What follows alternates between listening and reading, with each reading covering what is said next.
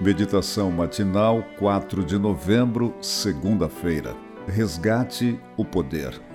Olhei e eis que havia tendões sobre eles, e cresceram as carnes, e se estendeu a pele sobre eles, mas não havia neles o espírito.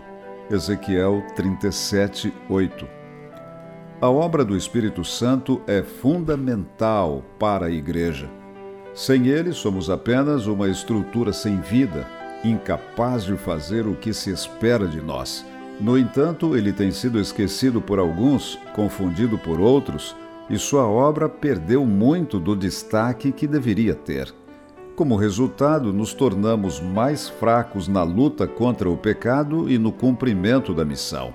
Acabamos nos tornando espiritualmente pálidos e sem vida. Essa realidade foi muito bem ilustrada pela visão que o profeta Ezequiel teve de um vale com ossos secos.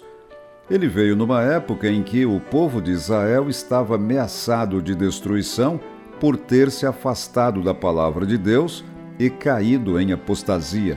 Ezequiel ficou impressionado com a quantidade desses ossos e com a condição em que estavam. Eram muito numerosos e estavam sequíssimos.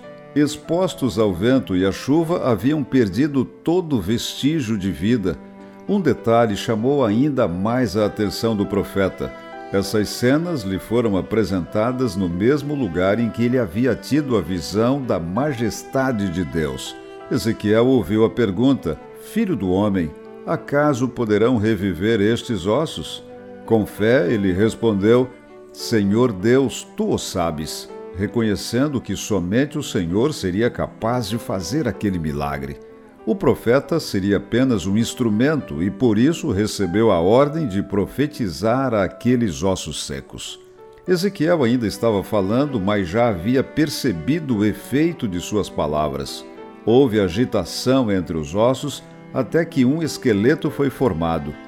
Apareceram os nervos que se uniram aos ossos, a carne ocupou seu lugar e os músculos também. Lá estavam todos os órgãos, mas ainda faltava a vida. Por mais poderosa que seja, a palavra do homem apenas move os ossos. Ela é capaz de pregar, cantar, entusiasmar, organizar, impressionar e liderar. Mas é só isso. Produzimos algumas mudanças exteriores, reformas e melhorias, mas não podemos restaurar vidas.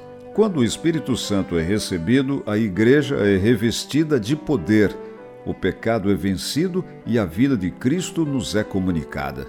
Ore hoje para que o vento de Deus sopre sobre nós e transforme nossos ossos secos em um poderoso exército de salvação.